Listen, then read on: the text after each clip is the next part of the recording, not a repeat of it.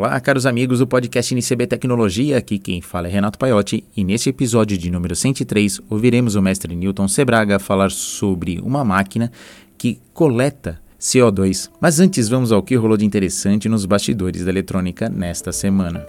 Visite a Mauser, site com busca diferenciada.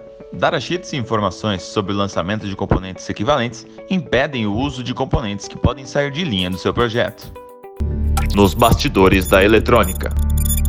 Vamos começar os nossos bastidores eletrônica com o lançamento da uBlocks, que recentemente lançou um módulo chamado Jody W3. Este módulo, para vocês terem uma ideia, foi desenvolvido por eles para atender aquele todo o sistema de entretenimento dentro de um automóvel. É como se você colocasse uma espécie de modem Wi-Fi e Bluetooth dentro do carro, mas usando já o Bluetooth 5.1 e o Wi-Fi 6. Para você ter uma ideia, esse módulo trabalha já no 2.4 GHz, como também no 5 simultaneamente, como é aquele padrão 2x2. Mas sabemos que sem antena não temos conexões e por isso eles desenvolveram uma placa de desenvolvimento para esse módulo Jody de modo que você pode programar, remove esse módulo e coloca dentro do veículo numa bancada de teste. E esse kit tem diversos tipos de conexões, vai da USB, UART e assim por diante. Então aconselho a você dar uma olhada aqui nas especificações que deixei nos links aqui do podcast. Mas raciocine comigo. Do que adianta ter diversas conexões dentro de um veículo se você não tem uma conexão com o mundo externo que atenda essas exigências? Falando aqui do Brasil, do que adianta seu carro ter um Wi-Fi 6 e se conectar com o mundo externo usando 3G? Certo? Isso não vai funcionar direito. Mas lá fora, nos países onde o 5G já é uma realidade, os engenheiros já estão trabalhando com isso. Dos carros com conexão 5G nativo, aquele que já vem montado de fábrica. E pensando nisso, a Samsung lançou o Exynos Auto T5123 que é em produção em massa para atender uma montadora, que segundo a Samsung não vai revelar o nome ainda, saberemos quando esse carro estiver no mercado e parar nas oficinas, né? Mas ele, o que sabemos dele é que ele é um ARM Cortex A55 e ele já vem com recursos é, nativos de navegação via satélite como telemetria, que podem ser lidas remotamente pelo fabricante. Então já dá para imaginar aí uma a montadora fazendo um check-up do seu carro toda vez que você dá a partida, né? E aí ele envia os dados e fala assim, opa, tá na hora de trocar o óleo do câmbio. E aí você agendar é, qual o melhor horário, porque vai estar tá lá aberto o calendário aí para você levar seu carro na concessionária.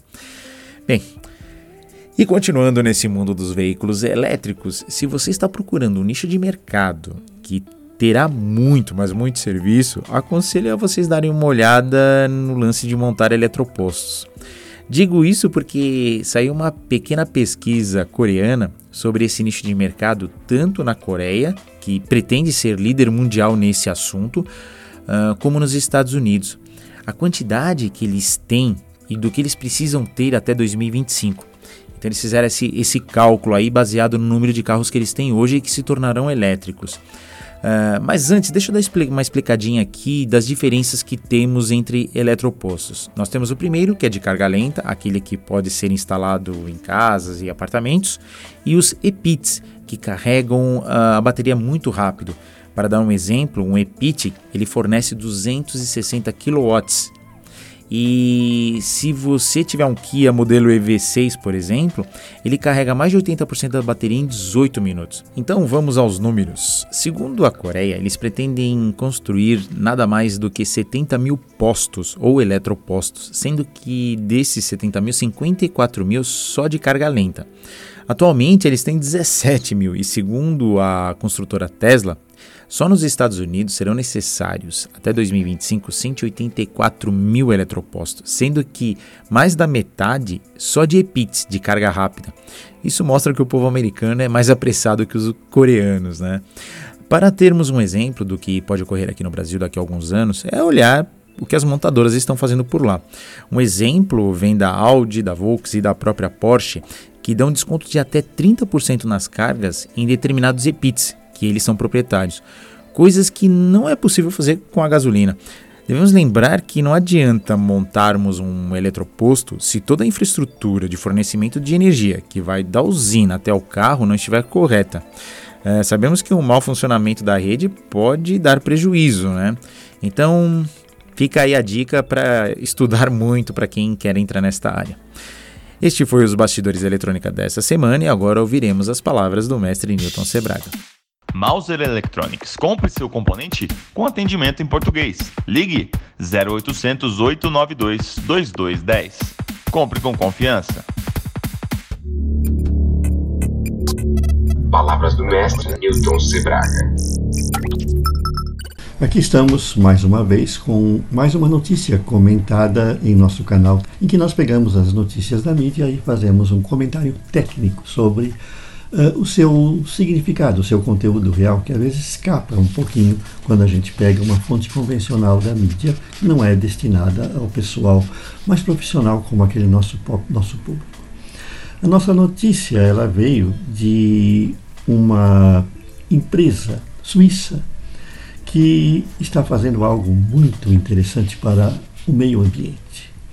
Nós temos a preocupação hoje de que as emissões de carbono elas estão alterando o clima, elas estão levando ao efeito estufa. E lembre-se uma coisa muito importante que eu já falei no meu site. Né? Falei em alguns artigos da nossa seção de meio ambiente. Se o teor de gás carbônico na atmosfera ultrapassar um certo valor, não é apenas o efeito estufa que vai entrar em jogo, mas a nossa própria capacidade de respirar, de sobreviver. Quando os níveis de gás carbônico no ambiente se elevam, você pode ser um envenenamento, você pode ter dificuldade inicialmente em respirar, você pode desmaiar e você pode morrer. Então, hoje o que ocorre é que a gente precisa controlar as emissões de gás carbônico. É aí que entram os créditos de carbono, é aí que você entram, entra com os índices de emissão de gás carbônico, né, que são positivos, quer dizer, quando uma empresa ela emite mais oxigênio do que ela absorve. Caso de um exemplo, você tem uma indústria de madeiras, né? O processamento da madeira produz uma certa quantidade de gás carbônico, mas as florestas de onde você tira a madeira, florestas artificiais, absorvem. Então você pode ter créditos positivos ou negativos, conforme a quantidade de um ou de outro seja maior. E isso é uma preocupação muito grande hoje.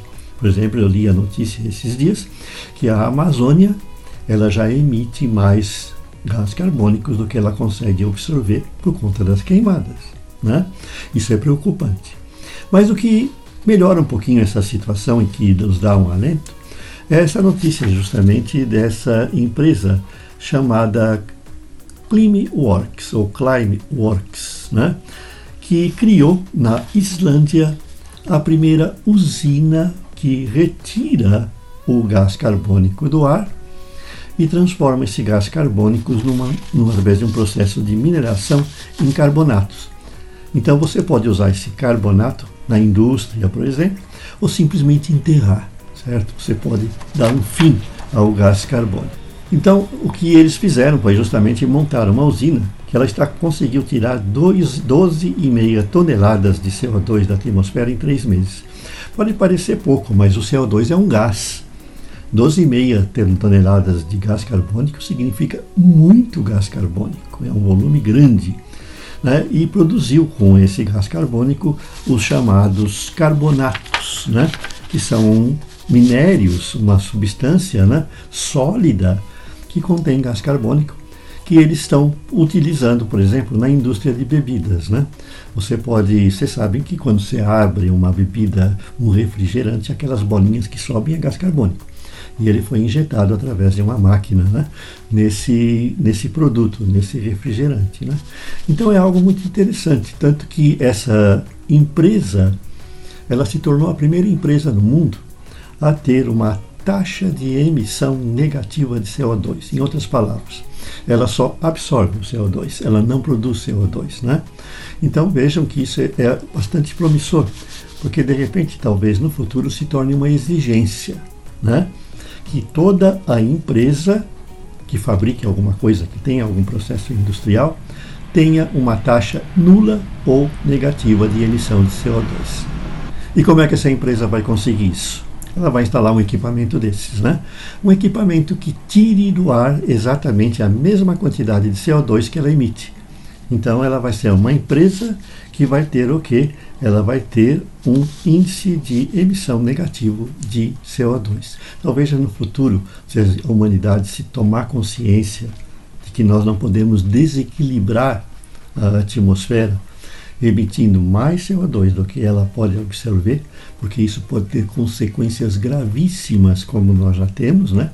Alterações de clima, vocês estão vendo a seca que está vindo de modo anormal em nosso país, né? Não só aqui, em outros países também. Chuvas anormais que correram, inundações terríveis, né? Na, na Europa e mesmo nos Estados Unidos.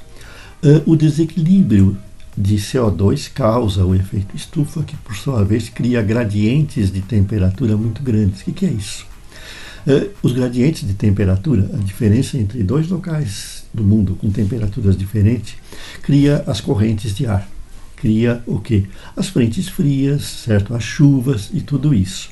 Se esse gradiente for muito grande, como ocorre, por exemplo, quando chega uma frente fria lá no deserto quente dos Estados Unidos, vocês têm o tornado há uma, uma turbulência terrível que, é, que, que vai gerar isso. E os tornados estão se tornando cada vez mais intensos. Né? Vocês têm furacões, que é o mesmo motivo. E não é difícil. Já está ocorrendo aqui esse fenômeno em nosso país, o que era raro.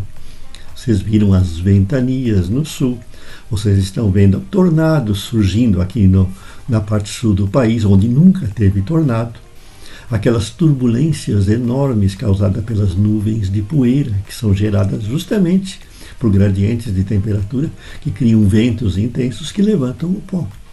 Então vejam como é importante a gente se preocupar. E nós temos esse alento dessa notícia né, que vem dessa Climeworks, né, que está criando um, um dispositivo que absorve gás carbônico da atmosfera. Uma função que até agora ela era exclusiva das plantas, né? E dos micro-organismos do, do plâncton dos nossos oceanos, né? Eles já não estão dando conta desse desequilíbrio, né? Porque a humanidade produz mais gás carbônico do que eles podem absorver. É hora da gente fazer também a nossa parte. Vamos absorver aquele excesso de gás carbônico que a gente cria. Gostou da notícia? Você tem diversos artigos sobre o assunto na nossa seção de meio ambiente. Vocês têm o link para a notícia original em inglês, com o acesso à empresa né, que faz esse equipamento. Né, e inscrevam-se no nosso canal, deixem o seu like e até a próxima.